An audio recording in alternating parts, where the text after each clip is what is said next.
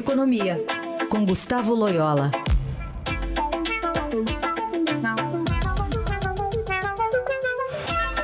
E a gente começa falando de inflação, saiu um índice, o IPCA 15, que a gente for ver aqui em 12 meses, ficou abaixo de 4%.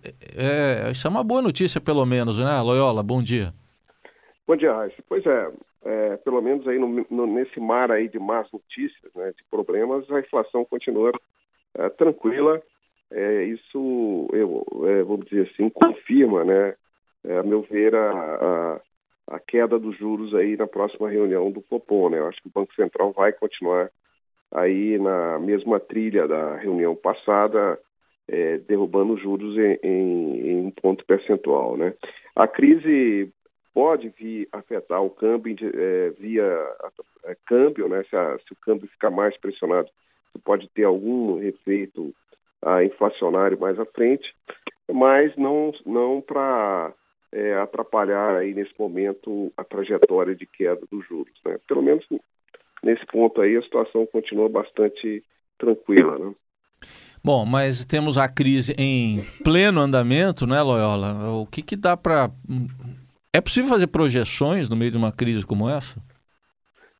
Ah, é muito difícil, né? Porque gente, não se sabe ainda é, o que, vai acontecer. Do ponto de vista da economia, o ideal seria é, a substituição do presidente por um, por um nome que continuasse com a sua mesma é, política econômica, continuasse é, com as reformas, enfim, é, idealmente mantivesse a equipe econômica também, né? Ou seja, é uma continuidade de Temer sem Temer, né? É, do ponto de vista, pelo menos, da, da política econômica e das reformas. Agora, isso não é uma coisa tão simples assim, é, eu acho que é um processo ainda que demora, e enquanto isso o mercado fica na incerteza. Né? É, ontem é, o mercado estiver um pouco melhor, a situação foi um pouco mais tranquila, mas é, é assim, vai, vamos ter é, alternados, dias melhores, dias piores, mas a situação geral continua sendo de incerteza. Né? Bom, fora que nas, no próprio mercado de ações tem questões envolvendo a própria denunciante, né, a delatora, a empresa, né, a JBS, né, Loyola?